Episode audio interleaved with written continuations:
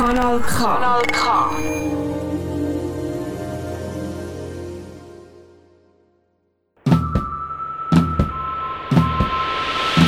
Hörkombinat Politik. Wir fassen zusammen.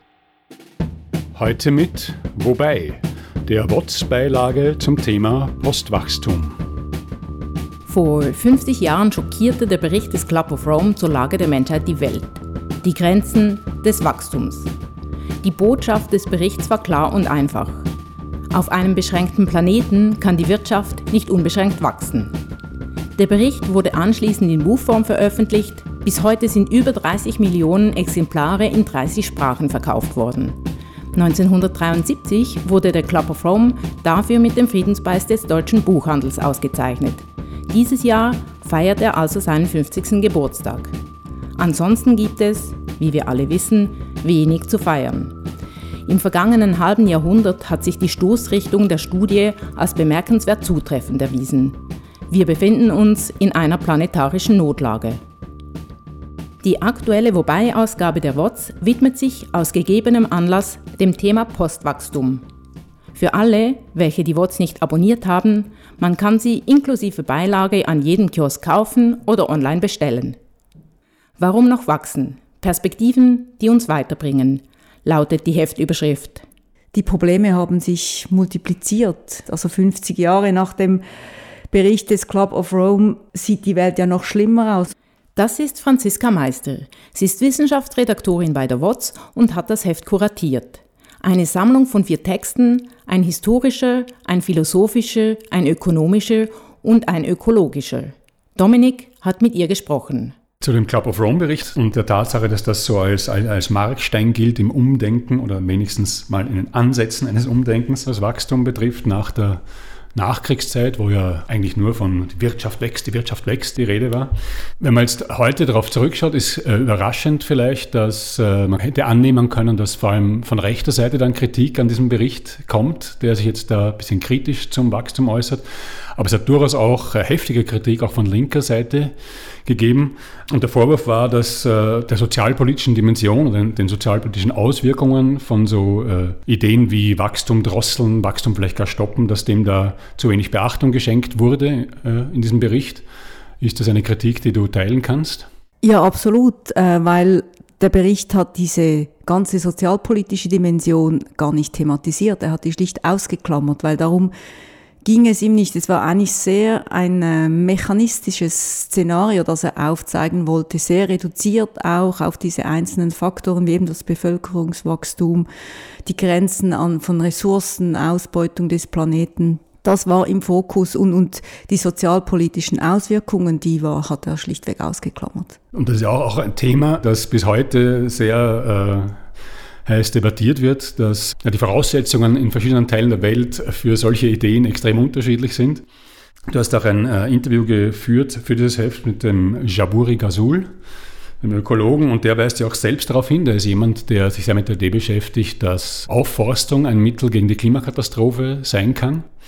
Ähm, und er weist aber selber mehrfach darauf hin, dass man gerade aufpassen muss, dass es hier nicht Träume von Akademikern in reichen Ländern sind und der darauf hinweist, dass ja durch so Eingriffe in die in Landschaften, die ja jetzt genutzt werden und die zum Teil von äh, sehr armen Bevölkerungen genutzt werden, das auch ein Problem darstellt. Äh, siehst du da die Gefahr in, in solchen und vielleicht auch in anderen Ideen, dass sozusagen am Schluss äh, ärmere Menschen den Preis bezahlen für die tollen Ideen, die reichere Menschen haben? Also ich würde vorsichtig sein. Ich würde nicht sagen, das sind Träume von Akademikern oder linken Romantikerinnen. Auf keinen Fall, weil das ist sehr, sehr wichtig, gerade wenn wir von Aufforstung sprechen. Also jetzt, das sind diese ganzen Themen, wie man das CO2 wieder aus der Atmosphäre kriegt. Die sind ja zentral und ähm, da geht es ja darum, dass man äh, einerseits die Emissionen senken muss und andererseits aber auch aktiv das CO2 aus der Atmosphäre wieder rausholen muss, wenn man auf Netto Null kommen will. Und das muss man ja.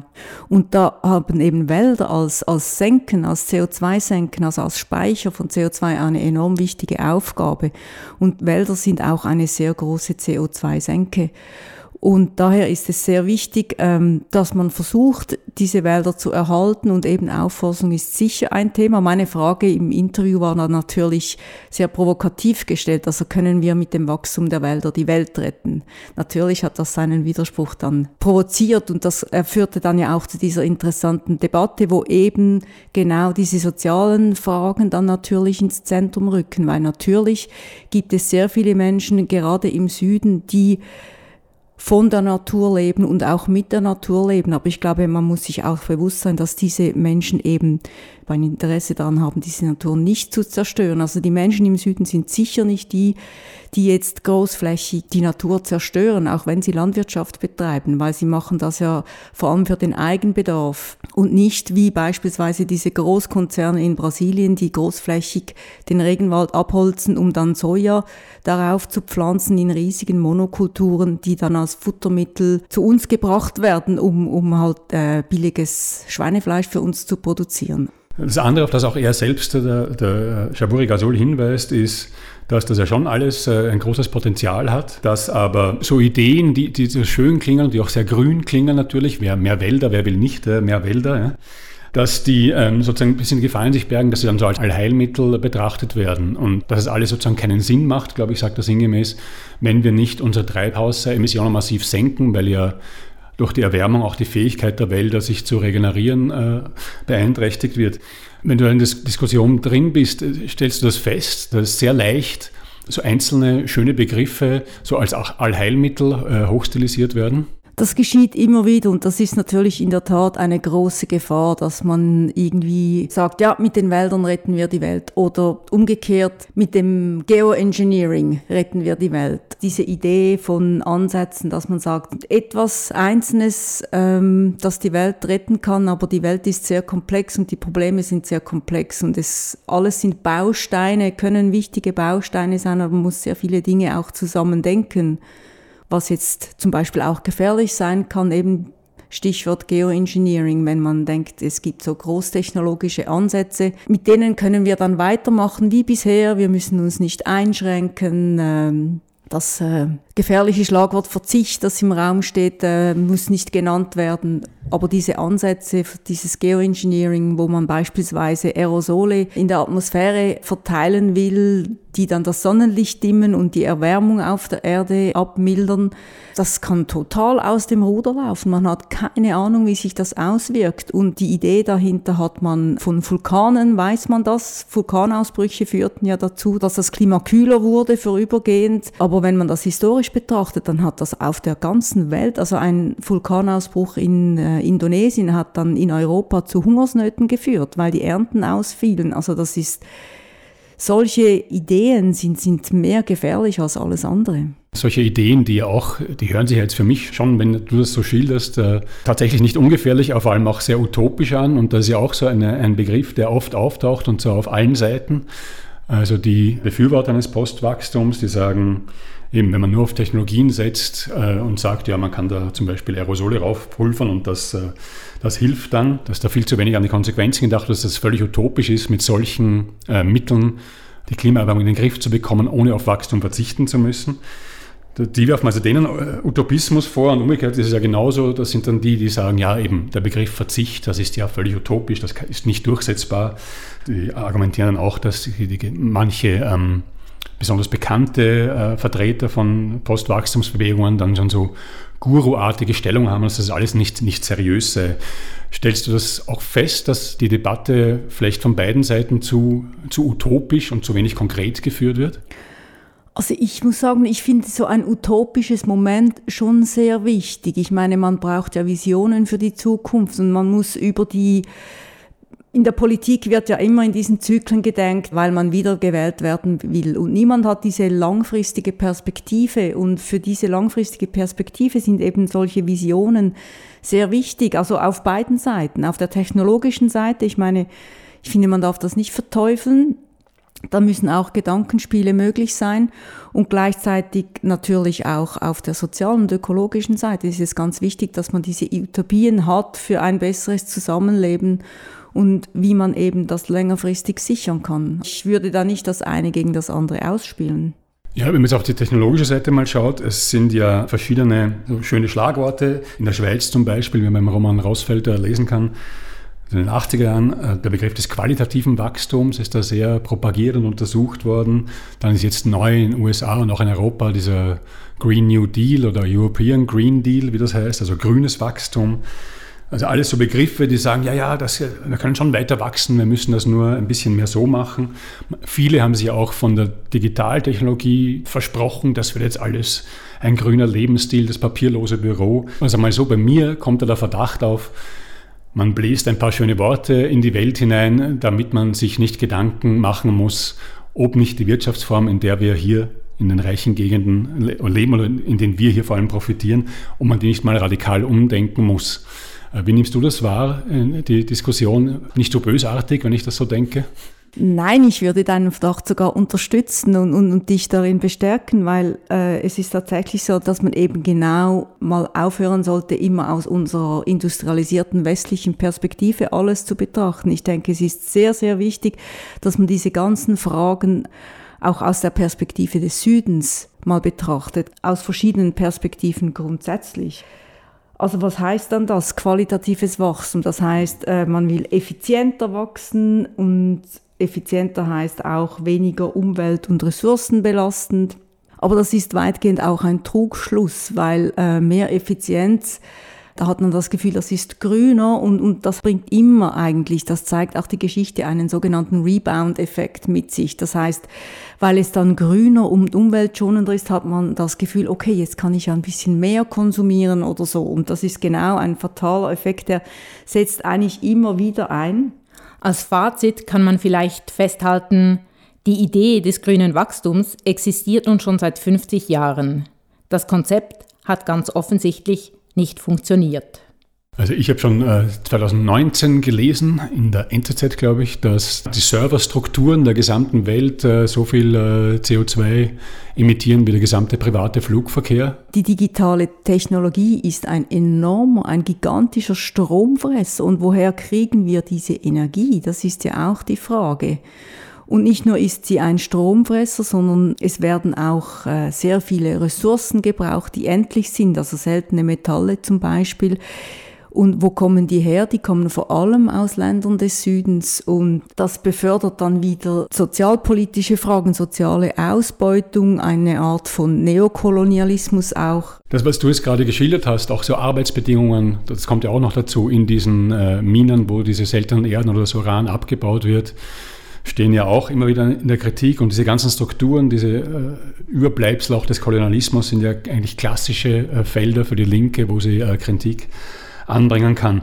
Andererseits gibt es eben noch aus, mindestens aus den 70er, 80er Jahren eben noch diese starke Kritik an den Postwachstums- oder Degrowth-Ideen, sozusagen mit der Grundaussage, ja, ohne Wachstum ist doch die soziale Wohlfahrt nicht gesichert das Vermögen, das wir auf der Welt haben, ist jetzt gar nicht so verteilbar, dass alle Menschen äh, würdig leben können. Also wir brauchen Wachstum, das kommt auch aus der Linken. Äh, kannst denn du was dazu sagen, sozusagen seit diesem Club of Rome Bericht, hat die Linke da ihre wachstumsfreundliche Haltung überdacht? Das ist schon bis heute ein Thema und muss es auch sein. Es, also es kann ja nicht sein, dass wir im industrialisierten Norden und Westen verkünden, es darf jetzt kein Wachstum mehr geben und äh, hier ist es eben genau wichtig, dass man diese Perspektive mal umkehrt und aus der Perspektive des Südens schaut, weil dort ist Wachstum zum Teil sehr wichtig. Die Welt ist zu arm und ungleich, sagt Ökonom Branko Milanovic, ein Kritiker der Postwachstumsbewegung. Aber was ist mit Wachstum überhaupt gemeint? Wenn man von Wachstum spricht, dann geht man von einer wirtschaftlichen Kennzahl aus, dem Bruttoinlandprodukt oder kurz BIP. Dieser Wert fasst vereinfacht gesagt alle Güter und Dienstleistungen zusammen, die ein Land innerhalb eines bestimmten Zeitraums erwirtschaftet. Mit Wachstum ist die Veränderung des BIPs gemeint. Es wird in Prozenten ausgedrückt. Im Jahr 2021 zum Beispiel wuchs die Schweizer Wirtschaft gegenüber dem Vorjahr um 3,7 Prozent. Das Bruttoinlandprodukt pro Kopf wiederum ermöglicht eine grobe Einschätzung des materiellen Wohlstands der Bevölkerung. Und genau hier setzen die Stimmen aus der Postwachstumsbewegung an. Das BIP sei ein schlechter Indikator für den effektiven Wohlstand eines Landes, sagt Anthropologe Jason Hickel.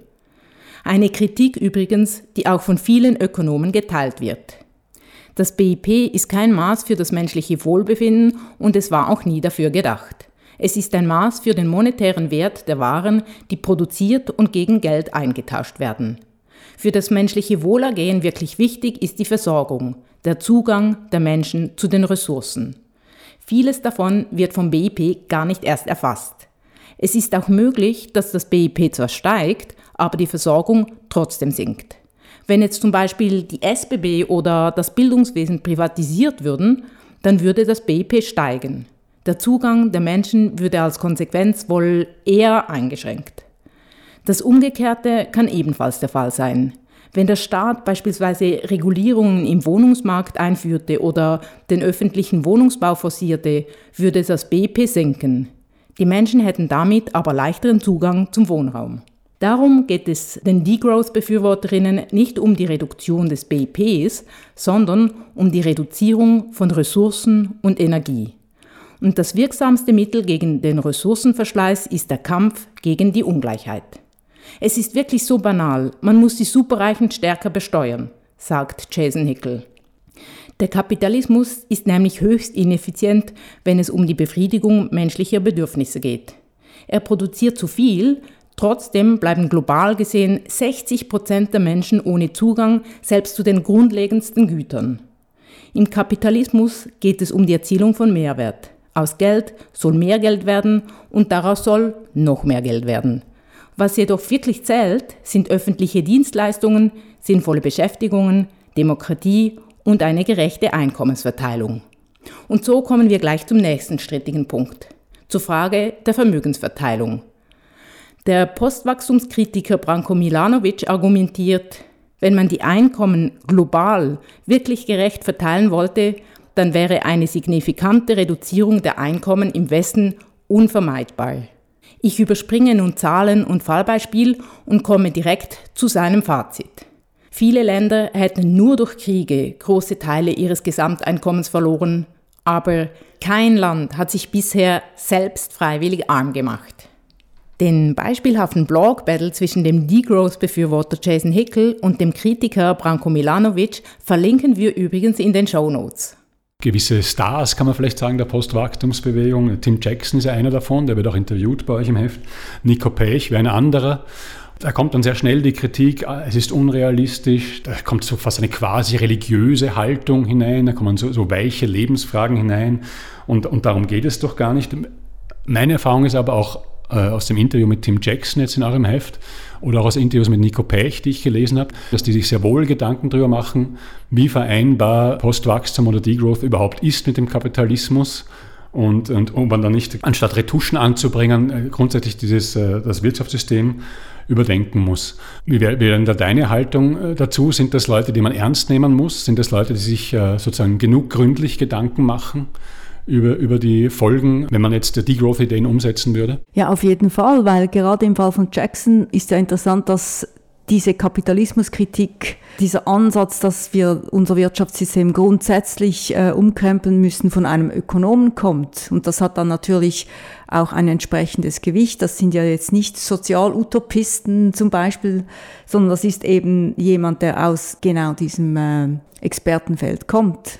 Und beim Interview merkt man dann schon, der hat sich wirklich sehr viele Gedanken gemacht. Er weiß auch, wie schwierig das ist, aber so seine Idee, diese Ideologie von privatem Investment, das immer auf Profitmaximierung aus ist, dass man die durchbrechen muss und dass man diese Investitionen umlagern muss, dass man quasi den Reichtum von diesem einen Prozent abschöpfen und umverteilen muss für die restlichen 99 Prozent diese Ideen sind ja auch sehr kompatibel mit, mit einer ökologischeren Lebensweise, weil eben diese Umverteilung nicht in Bereiche geschehen soll, so wie er sagt, die dann auch äh, ökologisch wieder einen großen Fußabdruck hätten. Nämlich, also bei ihm geht es ja darum, dass man umverteilt in ähm, Dienstleistungsbereiche, vor allem also in die Gesundheit, in die Bildung, in Kultur, in Pflege, weil dort ist Wachstum wichtig und notwendig, befördert aber nicht in großen Stil die Umweltbelastung und den Raubbau an der Umwelt. Also ich finde solche Ideen schon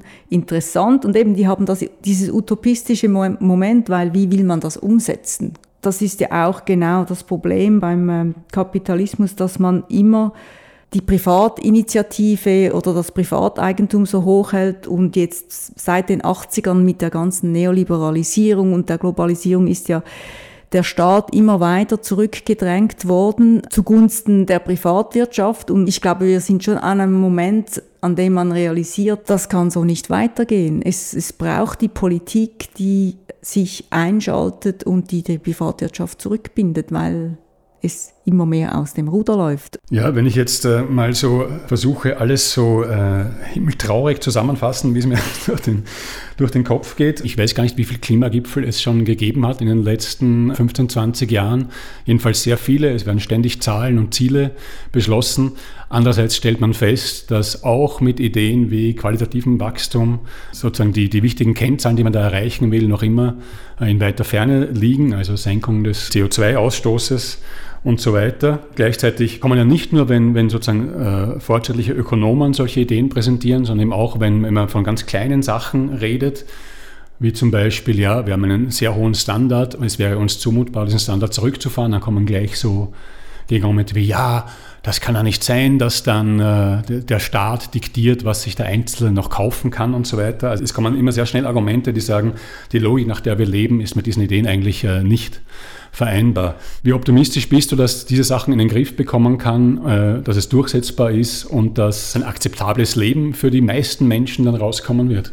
Tja, also vielleicht geht es weniger darum, wie optimistisch man ist oder wie optimistisch ich bin, sondern dass man sich dafür einsetzen muss, dass man einfach Tag für Tag mit den Mitteln, die man hat, dafür kämpfen muss, dass es diesen Wandel gibt. Weil eine optimistische Haltung allein reicht natürlich nicht.